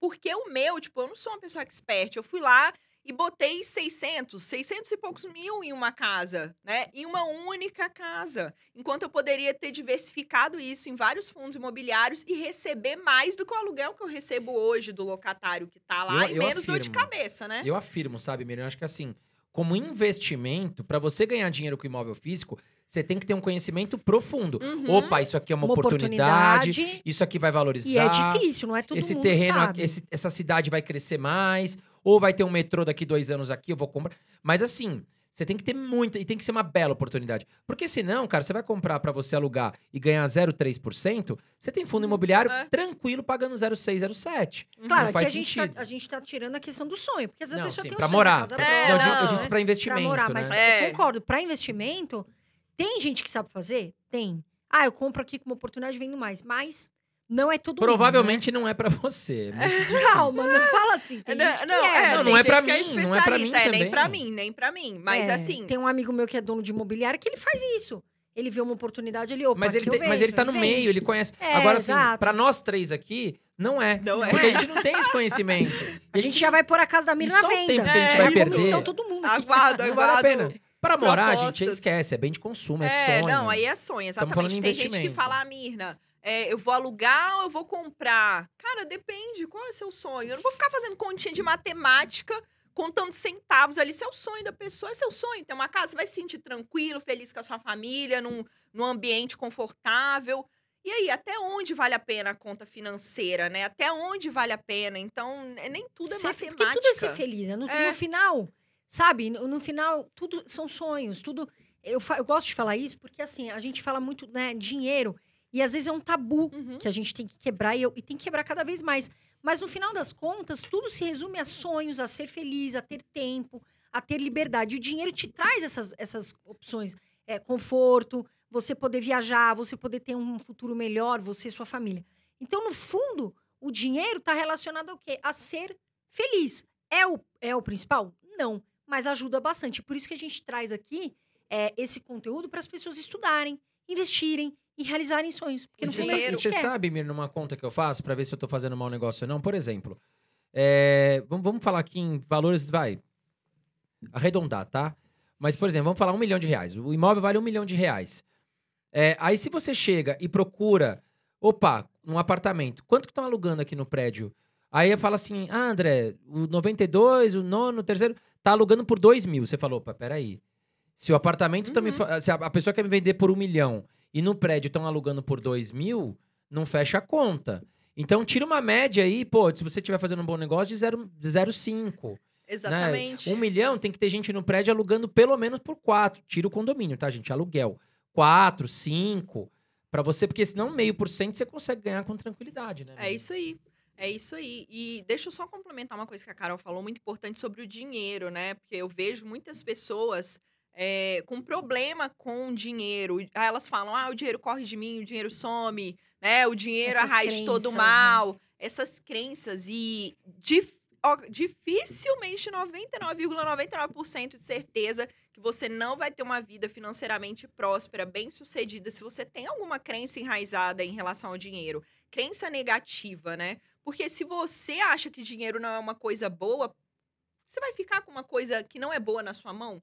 Não, gente, o nosso cérebro ele é muito inteligente. Ele tenta a todo momento nos livrar do que não nos faz bem, do que não nos traz um sentimento, né, um sentimento bom. Então, se dinheiro para você é algo ruim, você vai dar um jeito até de inconscientemente de Perder. sumir. Exatamente. De sumir com ele da sua frente. Exatamente. Vai dar um jeito de gastar. Então, a gente tem que voltar lá no início, entender a raiz dessas crenças. Tem gente que acha que todo rico é ganancioso. Arrogante. Exatamente. Que minha vida é pagar boletos. Cara, quando a pessoa fala isso pra mim, ela vira e fala: Ah, Mirna, minha vida é pagar boletos. Eu já sei que a vida dela tá uma bosta. eu já sei. Eu falei: essa pessoa não tem um real no banco. E o que ela fala, crenças são autorrealizáveis. É o que se concretiza, vai aparecer cada vez mais boleto para ela pagar, vai surgir Exato, do é o nada. universo. Você sabe que a pessoa, muitas vezes ela fala assim: "Ah, eu não quero ganhar dinheiro". Até pessoas às vezes que são, eu vejo pessoas que eu falo mais simples no sentido uhum. de terem uma vida mais é, não tão abundante ainda, Sim. tão próspera, e a pessoa fala assim para mim: "Eu vejo isso. Ah, eu não gosto de andar com aquelas pessoas porque elas são ricas.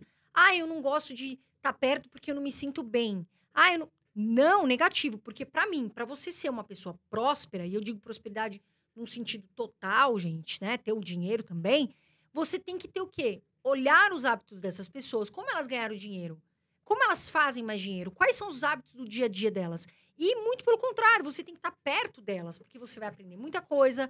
Elas no, normalmente, eu, assim, é muito preconceito até a gente falar que rico é arrogante. Ah, tudo rico. Não, tem muita gente que tem dinheiro que tá com uma empresa que quer te dar uma boa oportunidade, que quer te abraçar, que quer te ensinar. Então, assim, é, esteja rodeado de boas pessoas. Esteja rodeado de pessoas que te fazem crescer e não que te fazem cair. Porque tem gente que fala assim: ah, eu sou, eu ando com aquela pessoa tal, porque ela é do mesmo nível que eu e tudo mais. E, e aí você vê que a pessoa tá afundando a outra. Exatamente. E não, você tem que estar tá com gente que suba, né? Que te eleve, que fale, não, vamos ganhar junto. Vamos junto nesse daí, vamos O dinheiro, vamos ele acaba potencializando, né, quem você é, essa que é a verdade, né? Se você era uma pessoa gananciosa, com pouco dinheiro, com muito dinheiro, você vai continuar sendo a mesma pessoa, né? Exato. Só que, né, em outro nível. Então, esse que é o ponto que a gente tem que ter esse cuidado, né, de falar e de pensar o que que a gente pensa sobre o dinheiro. Porque se você pensa que minha vida é pagar boleto, qual o sentimento que você põe nisso? Um sentimento ruim. Não, minha vida é pagar boleto.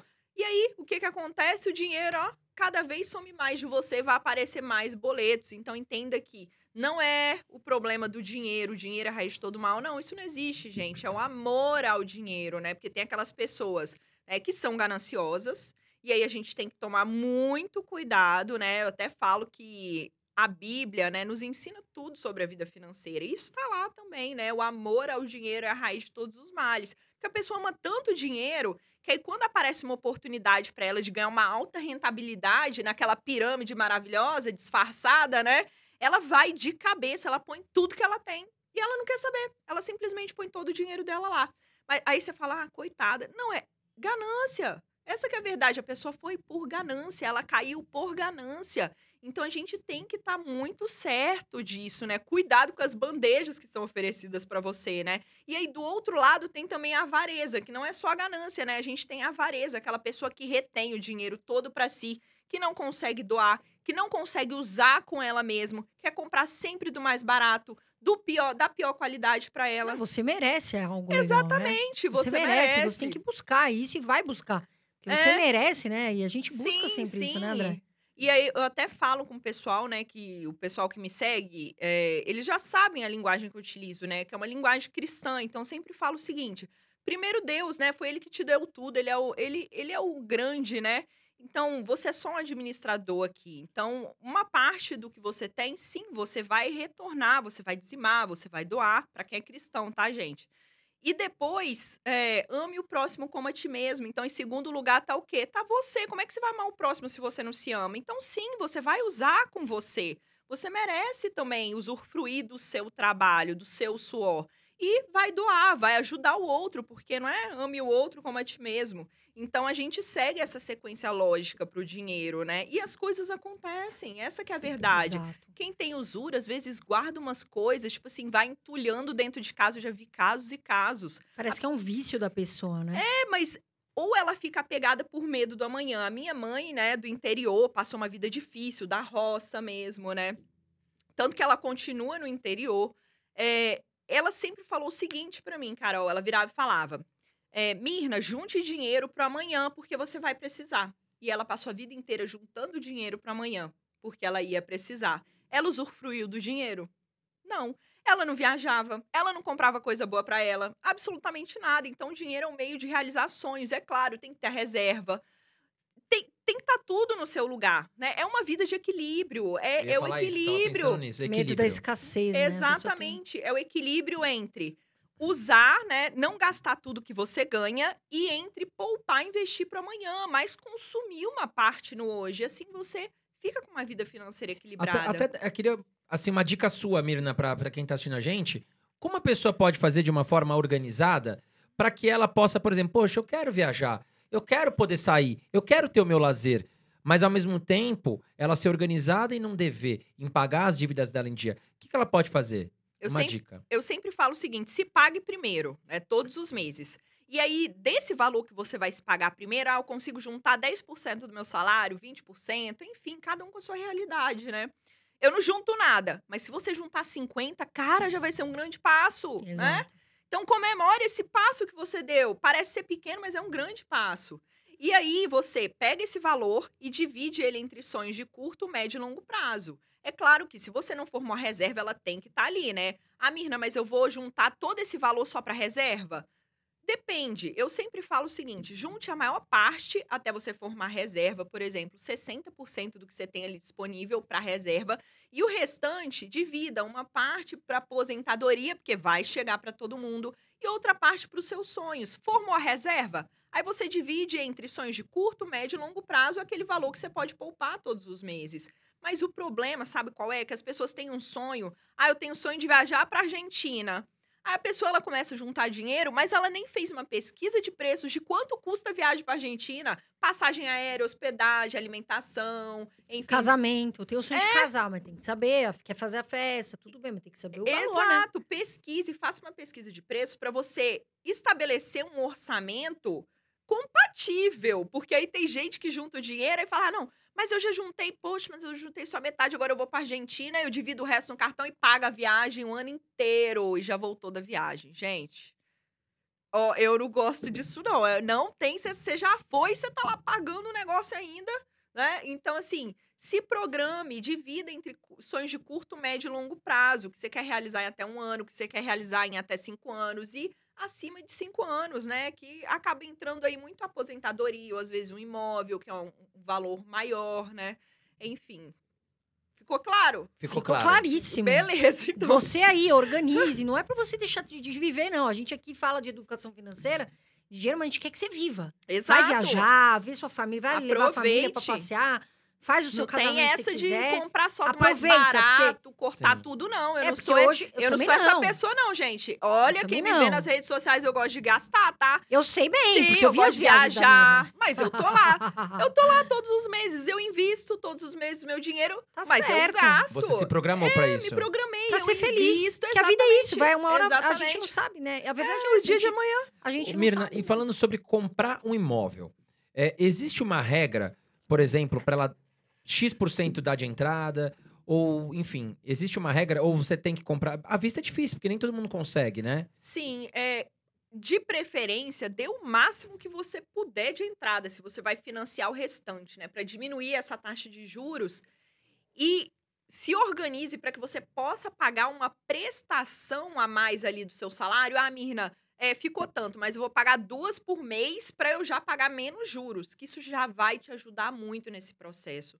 Então, eu sempre falo o seguinte: é, pense bem, calcule, veja quantos imóveis você vai pagar ao longo dos anos, veja se está confortável, né? Eu sempre falo 30% da sua renda no máximo para isso, porque mais do que isso, imagina, você já vai ter que viver com menos de 70, porque e, e a reserva de emergência que você tem que formar? E a viagem que você quer fazer? E o investimento para sua aposentadoria? Exatamente. Tem que sair Não daqueles adianta o cara comprar o imóvel e também não viajar mais, ficar 20 É, anos ali, ficar 20 anos, é, exatamente. indo no shopping só comendo no, no bandejão ali, porque não pode gastar. E né? não juntou nada para aposentadoria, porque o dia de amanhã vai chegar, então a gente tem que ter muito cuidado com isso. Então não tem uma regra, né? Quanto maior a entrada. De preferência. E falando no cenário de hoje, que a Selic tá aí batendo uns 12%, pode ser que suba mais, deve subir mais. É, é o momento pro cara entrar num financiamento de imóvel? Ou é melhor ele esperar um pouco? Olha, eu não entraria não. Justamente, né, a taxa Selic, ela aumenta para tentar frear esse consumo, né? Então as taxas de financiamento também sobem, né? E quando a taxa Selic estava em 2%, tinha muita gente fazendo portabilidade para outras instituições que estavam oferecendo uma taxa menor. Isso aconteceu muito. Então, agora, com taxa Selic alta, eu não entraria em financiamento. Eu esperaria, porque. Esperaria dar uma recuada para que você possa entrar num momento melhor. Então fica no aluguel ali, baixou um pouquinho essa se questão aguente, da inflação. É, exatamente. E até ia te perguntar, falando em inflação, você confia nesses dados que o, que o governo passa? Por exemplo, ano passado fechamos em 10%. Mas às vezes eu tenho a sensação que a gente vai no mercado e o negócio é absurdo. Cada vez mais o dinheiro rende menos, assim, né? Cada vez mais a gente, A gente- tem menos poder de compra. Exato. A gente olha a gasolina agora que subiu, sei lá, de 5 para 6 para 7, mas a gente esquece também, pô, supermercado, as coisas estão cada dia mais caro. Então a gente pode confiar nesses dados que, que, que a gente vê, essa, né? Es- Eles pegam lá um cestão, Sim. colocam todos os produtos e a não, média é a é. inflação. Exatamente. A questão é que não é um único produto, né, que pesa ali na constituição do dado, né? Igual, por exemplo, do IPCA. É uma cesta de produtos, serviços que tá tudo ali. Então, às vezes, a gasolina aumentou muito, mas ela não pesa tanto no índice assim, né? No, no IPCA, no caso. Agora, sim, a gente sente. A gente sente mais aonde? Sente na alimentação, porque a gente está direto, a gente precisa comer, né? Não dá para cortar. Tem que estar no supermercado comprando comida pessoas que têm carro têm que abastecer o carro, então sente no bolso. Então acaba que cada um sente de forma diferente o que está acontecendo com o aumento de preços, né? A gente sente muito no supermercado porque tá lá todo dia. Agora, quem não anda de carro não tá sentindo a questão da gasolina diretamente, né? Mas vai pegar um aplicativo, tá mais caro, né? Então tem isso também, né? É, o negócio é aprender a investir para pelo menos proteger o seu patrimônio da inflação, né, gente? Porque senão a gente vai perdendo poder de compra dia após dia, deixando o dinheiro parado em conta corrente, caderneta de poupança, por não ter conhecimento. E quem mais paga a conta de uma inflação alta é quem menos tem conhecimento, quem menos tem dinheiro, que geralmente é quem está lá na ponta, principalmente consumindo produtos básicos mesmo, de alimentação, né? É, porque São os menos favorecidos. Nessa que é a realidade, são eles que sofrem. O botijão de gás, gente, aumentou mais de 20% em um ano. Absurdo. E a pessoa vai o quê? Começar a, inflação tá cozinhar comendo- com madeira, com árvore. E se o cara não sabe se É. proteger e investir bem, ele deixa ali parado na poupança. Ah, vamos supor, vai, a poupança deu 6%, que agora é nova regra, né? É, aí você teve a inflação a 10%. Pô, não é, não é que você vai olhar a tua conta na poupança, você vai ter menos dinheiro, não é isso? mas você vai conseguir comprar menos coisas. Menos então, poder de esse cara compra. sofre mais, né? É porque é uma coisa que a gente chama de rentabilidade real, né? A poupança tá ali te pagando, só que pera aí, e a inflação? Tá tudo mais caro. Você deixa o seu dinheiro na poupança, Tá tem gente que fala, "Ah, caro, pelo né, menos na gente? poupança não rende negativo. Você que não tá enxergando. É pior ainda, porque a inflação tá aumentando, tá tudo subindo de preço, seu dinheiro tá lá encolhendo, comprando menos coisas do que ele compraria. Então esse é o grande problema de quem acha que tá ganhando. Não, você não tá ganhando, porque a rentabilidade real tá negativa da poupança. Ano passado negativa, esse ano também. Então a gente tem que ficar muito atento a isso. Agora, cenário político, Mirna. Nem vou te colocar na parede não, saber nem, se eu nem voto. me pergunte Nem isso, gente, isso. que eu só vou pra, pra me divertir e assistir os debates. Você vê, a Mirna já até colocou água ali pra dar uma Tá a batendo relaxada. água. Tá bebendo uma água, Mas- que- Falando no mundo dos investimentos da carteira da Mirna, é, esse cenário político, você, por exemplo, você se defende mais nesse ano de política? Você fica mais preocupada com os seus investimentos? Como é que é a Mirna num ano de eleições e até falando agora em 2022? Então, sinceramente, a Mirna, ela tenta trabalhar o máximo possível para não depender de quem ganhe a eleição, tá? Então, assim, é, independente de quem ganhar, cara, continua fazendo o seu, focando Não no pode seu trabalho. de politicagem. Se Exatamente. assim, o Brasil, Senão você vai ficar na internet de- brigando por, por A ou B, perdendo seu tempo ao invés de estar produzindo, ganhando dinheiro, botando dinheiro no seu bolso. Porque Exato. ninguém vai fazer nada por você. Essa que é a verdade. Então faça você mesmo. Em vez de ficar brigando por política e te xingando um ao outro, né? Se Discutindo você com amiguinho. perdeu, você vai ganhar tempo trabalhando e ganhando dinheiro, né? Exatamente, esse é o grande ponto. Mas falando da minha carteira, eu já, já tô num perfil moderado, então eu sempre tento ali dar uma rebalanceada na minha carteira. Eu não saio daquilo, eu não saio dos 50, 50, às vezes vai 54, 55, né? Mas eu não saio. Então, esse momento de ano eleitoral é um momento de muita volatilidade, é onde eu tô de olho bem arregalado para aproveitar a oportunidade. Então, ah, beleza, a bolsa vai sacudir, eu vou estar lá de olho nos ativos que eu já tenho. Falar, peraí, descontou? Vou aproveitar, eu vou investir um pouco mais em renda variável, né? Porque até chegar nos meus 50, 50 ali, rebalancear. Então, é isso, eu aproveito essas oportunidades. Eu não vou me desesperar. É claro que a gente não é idiota, né? A gente tem que ficar muito certo do que está acontecendo. Porque a gente está vendo uma Argentina da vida. Imagina, você, todo o seu patrimônio no mesmo lugar, entra um 50% louco, de inflação. Aham, entra, né? Entra uma pessoa que acaba piorando a situação. Você não pode tirar seu patrimônio daqui, vai a moeda só se desvalorizando e você tem uma cota ali para comprar dólar por dia, né? Por Você mês. investe no, no exterior, ou Mina? Não, ainda não. Eu abri a conta, mas eu ainda não mandei nem um real. Vou começar a Mas mandar. nós vamos troquei agora. agora, hein? Não, troquei agora. troquei hoje. Falei com meu marido, falei, ó, estou trocando porque o dólar está, né? Bateu aba- 4,90. Se vender a casa, Exatamente. Vamos É, exatamente. investir no Essa exterior. casa nós vamos É, exatamente, vou mandar tudo, né? Não de uma única vez, mas vou mandando mensalmente. Essa que é a beleza, né? Mas é porque eu falei assim, não, quando eu atingir X, eu vou começar a investir no exterior, né? Porque eu acho que é uma jornada. Então eu falei, fiz meus investimentos de reserva de emergência, curto prazo, médio prazo, fui para renda variável, equilibrei a minha carteira em ações e FIIs, tá me pagando o dividendo que eu quero? Agora eu tô começando. Então é um processo, eu não ponho os pés pelas mãos, Tá né? Mas sempre de olho. De olho com Passo o que tá acontecendo. Porque se eu vejo que vai entrar uma loucura, ó, quanto mais tirar, eu tiro. Não tem esse problema. Agora comecei, troquei meus primeiros reais por dólar para E fazer agora meus vai. Agora vai em investimentos. Agora eu vou. Mina, eu fiquei curioso. Lá, eh, na verdade, a gente falou nesse assunto no começo do, do, do podcast aqui, e eu fiquei curioso um pouquinho da sua história de vida. Antes da gente ir pro momento, né, o momento ping-pong aqui, eh, eu queria te perguntar, porque você falou que morou lá nos Emirados Árabes. Sim, sim, Abu Como é- Dhabi. Como é que foi essa, essa vida para uma mulher lá? Muito Porque eu já tive lá, e assim, é, é, tem a questão. Ali no. Eu, eu ti- eu estive no, no Catar, ta- Abu Dhabi e Dubai, né? Cada região tem o o seu nível de, de, de ser mais tolerante ou não com algumas Uhum. coisas. Como é que foi para você trabalhar lá? Você trabalhou numa empresa petrolífera, pô, uma baita. Lá, o país lá é absurdo, né? Vive muito do petróleo. Sim. Como é que foi essa, essa experiência? Então, eu fiquei em Abu Dhabi, Malásia e Vietnã, que foi onde eu trabalhei. Abu Dhabi, eu fiquei lá mais numa escola de treinamento. Então, para mim, foi muito tranquilo. Eu não embarquei em sondas, né? Não fui para sondas terrestres, não, nada disso. Fui nisso na, Ta- na Tailândia, fiz um embarque. E ficava mais na base. Então, para mim, foi de boa. Eu trabalhei mesmo, sofri mesmo quando eu voltei para o Brasil. Porque eu já cheguei numa sonda da OGX, mal tinha chegado, e tava aquela loucura de teste de posto da OGX. Eu não sei se vocês lembram. Sim. Da época do boom, né? Que todo mundo falava da OGX, a ação da OGX. E foi meu primeiro embarque numa sonda caindo dos pedaços. Ou seja, ficamos sete dias montando tuberia. Eu não era acostumada a carregar tubo nem bater marreta. Sério, eu não aguentava nem dormir de dor nos braços. E lá é assim, homem e mulher, meu filho, vocês ganham a mesma coisa, vocês vão trabalhar igual, não tem dessa não, que a mulher vai trabalhar menos. Ó, tra- ó Olha, eu, a mina- eu falo que eu sofri, Não, tá? e dá pra ver. A Mirna, a Eu Mirna é uma mulher sofri imponente, nisso, guerreira. sofri nisso, porque você entra como trainee, o povo, meu filho, te pega pra.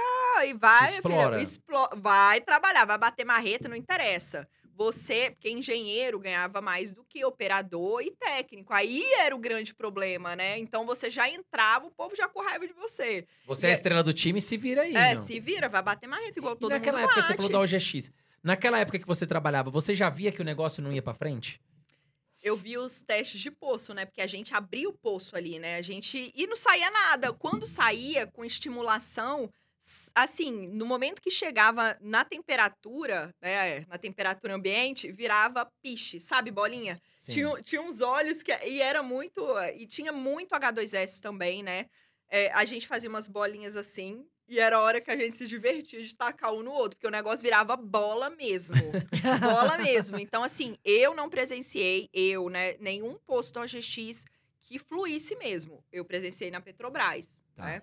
Mas nessa época eu não comprava ação, nada disso, né? Mas eu via o que acontecia, né? Mas foi uma experiência, assim, meu primeiro embarque foi uma, foi uma tristeza. E olhando como. Eu achava que eu ia morrer, tá? Depois, porque Sério? foram 15 dias, 7 dias montando, dois dias de poço aberto, não saía nada, não deu nem tempo de descansar os braços, de doer da marreta, que a marreta era desse tamanho. Vamos desmontar, carregar tubo, enfiar tubo em container. Eu Meu falei, Deus gente, do eu achava que eu ia morrer. Eu falei, aí eu falava com uma outra menina que tava embarcada comigo. Eu falei, minha filha, como é que você aguenta isso aqui? Isso aqui não é vida, não. Eu falava com ela, não, mas Quando os dois tá embarques. feliz, né? Mas os dois embarques você acostuma. E, e não, e a E verdade aí você foi ganha um fitness É, danado também, né? Exatamente. e a verdade foi que eu acostumei. Acostumei mesmo, assim, depois, né? Com essa bateção de marreta e tudo. Mas eu já ia com a, com a mente muito certa. Eu falava, cara, eu tô aqui pra juntar dinheiro e eu vou vazar fora disso. Isso aqui não é meu propósito de vida. Mas aprendi a ter persistência, aprendi, tipo, a impor a voz, a dar uma de louca. Porque quando você começou. Tipo assim, quando eu comecei a crescer e pegar outras atribuições, às vezes você chegava na sonda, o pessoal não fazia o que você queria. E você que tava chefiando. Aí você tinha que dar uma de louca, dar uns gritos, uma doideira, ver se o povo te escutava. Não, e É. às vezes tem que dar de louca mesmo. Várias vezes Mas é, de louca. é isso aí, mas é isso Você dá de mesmo, louca, você dá de se louca. o pessoal se porque- mexe rapidinho. E olhando como engenheira de petróleo, é Uhum. assim que fala, né? É, o que, que você acha, o que, que você vê da Petrobras aqui no Brasil? Cara, a Petrobras é uma empresa maravilhosa hoje, né? Que começou a cortar tudo. Eu tava na época da Petrobras que veio a crise do petróleo, o preço do barril despencou, então tiveram que reduzir, pararam aquela exploração desesperada que tava, né? Voltaram para estimular postos que já estavam em funcionamento, que já estavam ativos. E o problema é que ainda tem muita interferência do governo, né? Eu não tenho na minha carteira, é porque não é um setor perene. Então eu não coloco ações da Petrobras, m- não tenho nenhuma, tá? Não tenho nenhuma, não não gosto para minha estratégia, mas espero sim que tenha cada vez Não, menos empresa- intervenção governamental, porque toda hora é, ah, vamos vamos subsidiar Meter a caneta lá É, no vamos- preço. vamos- exatamente. Ou seja, no preço, da privatizar, você acha que a ai, Petrobras gente. Seria o melhor caminho para uma Mas empresa ela vem, igual a né? Petrobras? Né? Ela vem fazendo um bom trabalho na redução de custos, É, vem explorando exatamente. O pré-sal, difícil, que é algo que a Petrobras Uhum. faz bem. Então vendeu refinarias que não eram úteis. exatamente. Então ela vem fazendo, ela melhorou, né? Sem Agora, dúvida, de 2015 pra cá. privatização, eu não sei se acontece, porque todo mundo gosta da. E tem muita coisa ali para todo sugar, governo né? gosta, né? Correios, Petrobras, É, exatamente. Banco do Brasil. Mas chegamos no nosso ping-pong, Mirna. Que a gente vai te a Carol vai te fazer algumas perguntas Sim. e aí você escolhe Entre Gustavo um ou Lima ou Anitta. Aí você escolhe. Ah, eu prefiro Gustavo Lima. Então a gente vai fazer Fernandinho, aqui. Fernandinho. Fernandinho, eu adoro ele. Fernandinho. Todas as coisas. Isso aí. Vamos lá, começando o nosso quadro ping-pong com a Mirna, hein? Vamos lá. Ó, quem me chamou aqui, ó. Agora. Hum. Renatão. É, vamos lá, momento touro. Deixa eu abrir aqui. Eu sei que a Mirna não vai fugir, porque a Mirna é uma mulher. É só falar uma coisa ou outra. É tipo, eu não tenho que explicar. É Você um vê, outro. a, você vê Não, a... só pode então tá, responder. beleza. Se você quiser explanar, tudo bem. Porque senão a gente vai demorar. Vamos lá. Você vê a caixinha da Mirna lá de perguntas, ela é bem dura quando tem que ser. Ela, ela- ela não foge não da raia. Vamos lá, melhor lugar de reserva de emergência. Tesouro Selic ou CDB? Eu gosto de CDB. Rendendo 100% Mais de CDI, né? 100% CDI, gente, Pelo por menos. favor. Melhor opção para aposentadoria, Tesouro IPCA ou Fundo de Previdência Privada? Cara, eu acho que tem espaço para os dois. Previdência principalmente para sucessão patrimonial, tá? E também tem uns benefícios fiscais que dá para aproveitar. Small Caps ou Blue Chips? Blue chips. Qual o pior, poupança ou título de capitalização? Assim, se você fizer enganado, achando que é investimento, título de capitalização, Melhor decisão ao começar a vida adulta, financiar casa ou alugar? alugar. FIIs de tijolo ou papel? Ai, eu gosto dos dois. Nesse momento, né, óbvio, é papel, mas eu tô comprando tijolo. Não, mas aí tem que falar qual que você prefere. Agora, neste momento, tijolo. É tipo aquele programa, sabe? Três. É difícil, porque eu gosto muito dos dois, mas eu, eu vou no tijolo. Tá mais barato, né? É. Setor de logística ou shopping center? Ai, falando do ponto de vista investidora, logística, mas falando do ponto de vista consumidora, shopping center, com certeza. Boa, boa resposta. Fundo de ações ou multimercado? Ai, eu não iria em nenhum dos dois, por falar a verdade. Eu não, eu não pegaria fundos. Eu teria minhas próprias ações, meus próprios FIIs e tá tudo bem. Que aí você não paga taxa. É, e aí mais. eu toco, toco a banda. Mas pra quem não quer fazer isso, eu iria num fundo de ações.